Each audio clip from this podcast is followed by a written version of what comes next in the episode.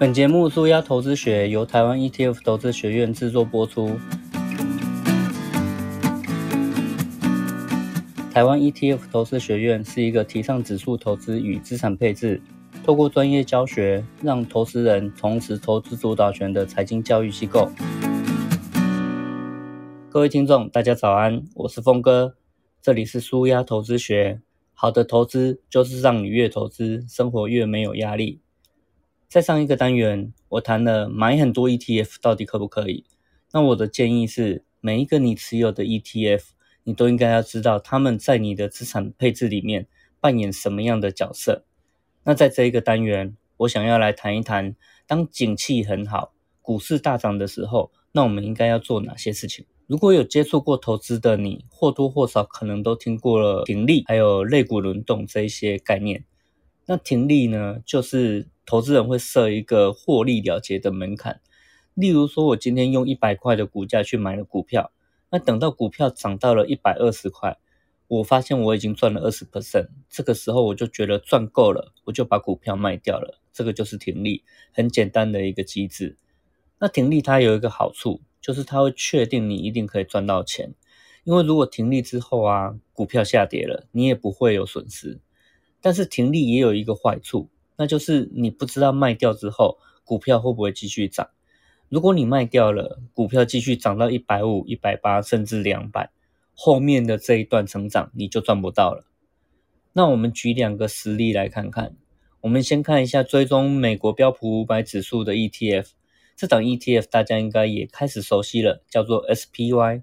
它持有美国一篮子的股票，都是美国上市的前五百大大型股。如果我们在二零零九年的三月买进，那个时候其实是全世界金融海啸的最谷底、最股市最惨的时候。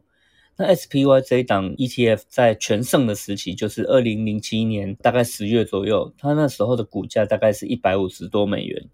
到了二零零九三月，股价腰斩，剩下六十八美元。如果我们很幸运在这个时候买进呢，那到了同一年二零零九年的八月，只经过了五个月，其实 SPY 的股价就飙涨到了八十多美元。这个时候我们就发现，短短五个月已经赚了二十 percent，就可以停利把它卖掉，获利了结了。但是如果你现在回过头去看，你会发现说，在二零零九年八月，SPY 其实才要开始涨而已。那如过了十多年到现在，SPY 已经涨到了四百三十五美元，所以你看那个差距有多大？你停利是赚了二十 percent，可是你如果不停利，愿意一直持有到现在，赚的是五点四倍。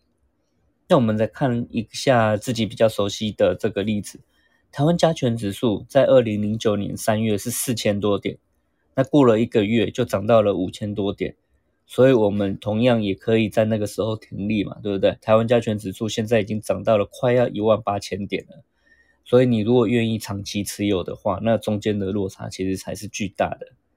所以，我想说的是，如果你是一个长期投资者，你不应该停利，你反而会发现说，持有的时间越长，你的报酬会随着时间就逐渐增加成长。就像我在第一个单元提过的，市场它会长期稳定向上成长。所以时间才是你最好的朋友，你只要做到一件事情，就是长期持有就可以了。那为什么会有人一直在那里说停利，一直说停利呢？那你要知道的是，如果你是一个专业的交易员，那你的确需要进行资金的控管跟风险的控管嘛，停利就会是一个很正常的策略。可是如果你是一个长期投资者，却用了短线交易的这个交易员的策略。那其实只是让自己应该要赚到的钱，反而没赚到罢了。那接下来我们来谈一下类股轮动。台湾的公司也可以分成很多类，像是电子股啊、传产股啊、金融股这大这几大类，应该大家都很熟悉听过了。那以电子股跟传产股来讲，他们的表现时间就不太一样，会受到国际形势或者是景气循环的一些影响。有的时候消费很旺盛，那国外的客户对于台湾的电子厂就会下很多订单，这时候电子厂的营收跟获利会增加，所以电子类股的股价也会一起上涨。投资人看到这种情况，就会愿意把自己的钱放在电子股里面，希望你可以跟上这一波的涨势。但是有时候消费力没那么强，电子日常也没有那么多订单，财务表现会比较差。这个时候资金就会渐渐的撤出电子股，去找到其他比较有机会的这一些类股。那投资传产股可能就是一个其中的方向。传产股有一些防御的效果，因为它不是靠业绩或是靠财务表现来吸引投资人的，而是可能他手上有很多的土地。那这些土地啊，它其实不太受景气循环的影响，就算消费力道很弱，可是持有这些土地的呃传产股，它还是具有一定的资产跟价值嘛，所以它受到的波及就会比较低一点。那投资人可能为了避险，或是希望自己的资金可以持续在股市里面成长，他就会把钱从电子股挪移出来，然后投到传产股里面去。所以当电子股比较差的时候，传产股因为有避险的效果，反而会价格开始上涨，这就是所谓的类股轮动的表现。那类股轮动不是台湾特有的特现象，它在美国也一样会出现。像是美国的典型防御类股，就是医药保健类股跟公用事业类股。这个我们前面几个单元也介绍过。当科技类股表现不理想的时候，资金其实就会转向防御性类股，所以美国也有所谓类股轮动。那这个时候就会有人说。其实我们只要可以看得出这个趋势啊，在电子股上涨的时候，我们就把资金放在电子股里面，让它跟着去涨。当它开始变弱的时候，我们再把资金放到避险类股里面去就好了。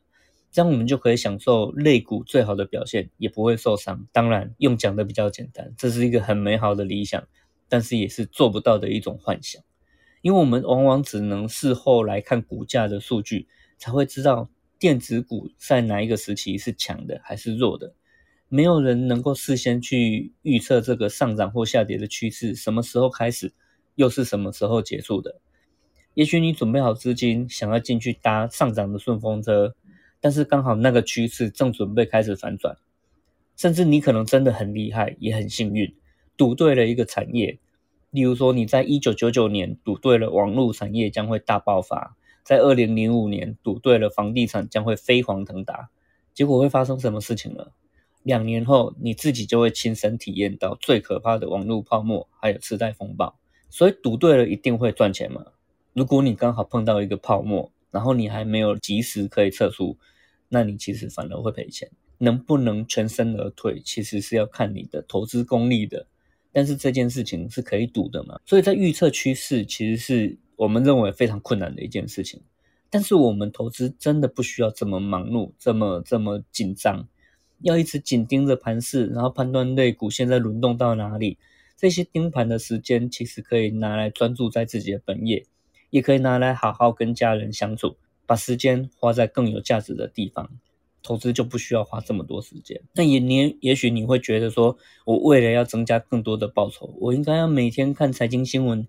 收集很多的资讯，分析现在是不是开始肋骨轮动了，是不是要开始转换我的投资标的了？那我们的确可以呃确定这样的做法是会花掉你很多的时间，但是我们不太确定你会不会得到更好的报酬。停利跟类股轮动会逼你持续进行交易，这样也会付出很多的手续费成本。长期来说，频繁交易的人未必会赚到钱，但是券商一定可以赚到你的手续费。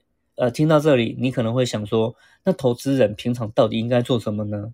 首先，我会建议你尽量不要停利，你只要让自己的资产放在市场上面，它就会跟着市场长期稳定的成长。但是，这是很多人都很难以做到的事情，因为他会担心。他会觉得好像赚够了就先跑了，可是放在里面，他才会开开始就是成长。你如果收到股息，你要记得再投入，它才会是复利成长的。要复利成长，要长期成长，这件事情就是首先你要在市场上面长期稳定的参与在里面。但是这件事情真的太难了，它挑战了我们的本能跟直觉。我们回想一下，不管是二零零九年我们买进了指数型的 ETF，持续长期持有十年，那个报酬有多可观呢？或是二零二零年三月受到疫情影响，股市也大跌了将近三十 percent。如果我们可以不恐慌，在这个时候勇敢的进场，也不要去设什么停利点，我们可能现在已经赚超过五十 percent 了。所以我想告诉你的是，长期持有、长期布局才是对自己最有利而且最省时的一种策略。我们再次强调一下，为什么大家都会去建议设什么停损点、停利点呢？最主要的原因是因为这些讲的人，他其实并不是一个长期投资者，他是做短线交易的。然后这些交易型的、投机型的操作，他就必须要去做资金控管，所以停利对他们来讲是一个交易策略，它不是投资策略。对交易者来讲，他有很明确的目标要去达成。例如说，我今天是一个金控里面的交易员，公司给我一个任务，就是我今年必须要达成五十 percent 的报酬率，那我当然会设一个停利点嘛。例如说，我今天有一个交易已经让我赚二十 percent 了。我就先停利啦，因为我的目标，今年度的目标已经达成快一半了，我就可以稳稳的拿着这个快要及格的分数。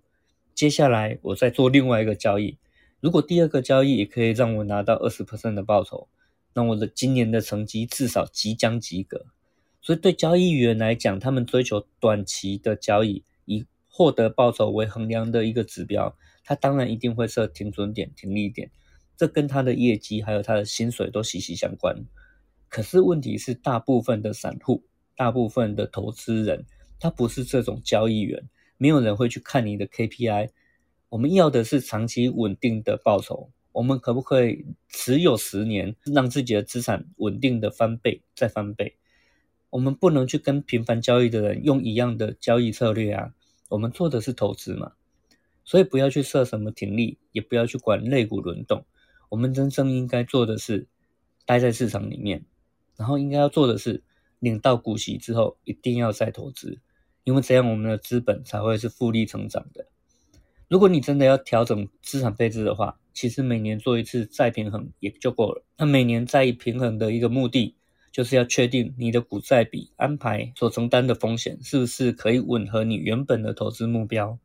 你原本如果设定七十比三十的股债比，因为股票大涨，它突然变成八十比二十，这个时候你就承担了过大的风险，所以你应该要卖掉一些股票，买进一些债券，让自己承担的风险再回到原本的状态。所以这个才是我们应该要做的事情。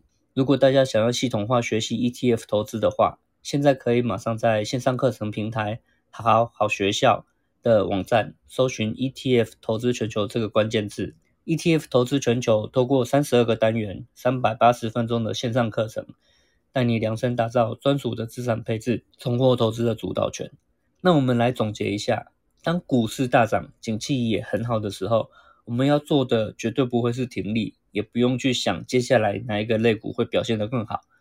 我们要做的是，平常收到股息就要再投资，每年做一次再平衡，这样就可以了。那不需要看新闻，也不需要一直去研究股票，你就可以轻松做好这两件事情，这才是真正的舒压投资学。这个单元我们聊到这边了，那在下一个单元我要来谈一下，如果股灾出现的时候，那我们又应该要做哪些事情？我们下一个单元再见喽。